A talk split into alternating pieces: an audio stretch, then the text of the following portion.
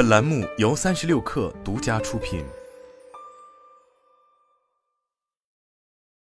本文来自三十六氪独家。三十六氪从多个独立信源处获悉，字节跳动近期成立了一个新 AI 部门，Flow 技术负责人为字节跳动技术副总裁洪定坤。一位知情人士告诉三六氪，这一新部门的业务带头人为字节大模型团队的负责人朱文佳。三十六氪就上述信息向字节跳动求证，截止发稿前尚无回应。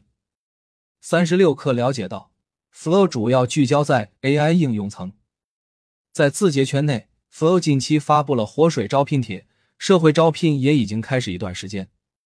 在帖中，其表示是字节跳动旗下 AI 创新业务团队，目前已经在国内和海外分别上线豆包和 CSI 两款产品，有多个 AI 相关创新产品孵化中。在十一月初，字节各个事业部都进行了不少业务和架构调整，这些调整仍在进行中。当前 Flow 的架构和汇报线未完全确定。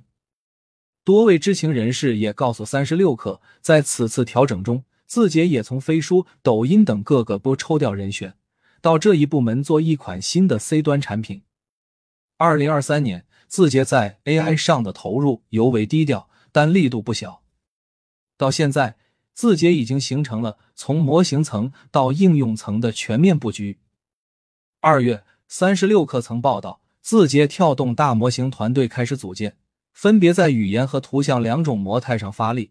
由 TikTok 产品技术负责人朱文佳带队，语言大模型团队由字节搜索部门牵头，目前团队规模在十数人左右。图片大模型团队则由产品研发与工程架构部下属的智能创作团队牵头。而在产品侧，字节跳动在今年六月开始内部测试一款 AI 对话类产品 Grace，也就是后来推出的豆包前身。但在当时，这一内部项目团队隶属字节技术中台，还没有组建单独的产品部门。现在，阿里、腾讯、字节等大厂以及创业公司在大模型市场各自盘踞一侧，通用大模型层面的百模大战已告一段落。随着国外 Llama 二开源模型发布，OpenAI 推出 GPT 四 Turbo，以及上线 GPT 商店后的火热现状。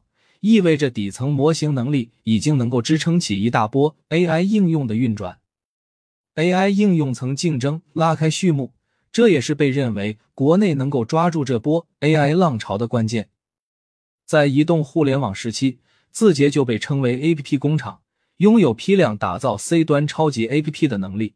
不少市场声音对字节跳动将这一能力带到大模型时代抱有期待。如今。字节成立新部门，也意味着在 AI 应用层开始快马加鞭。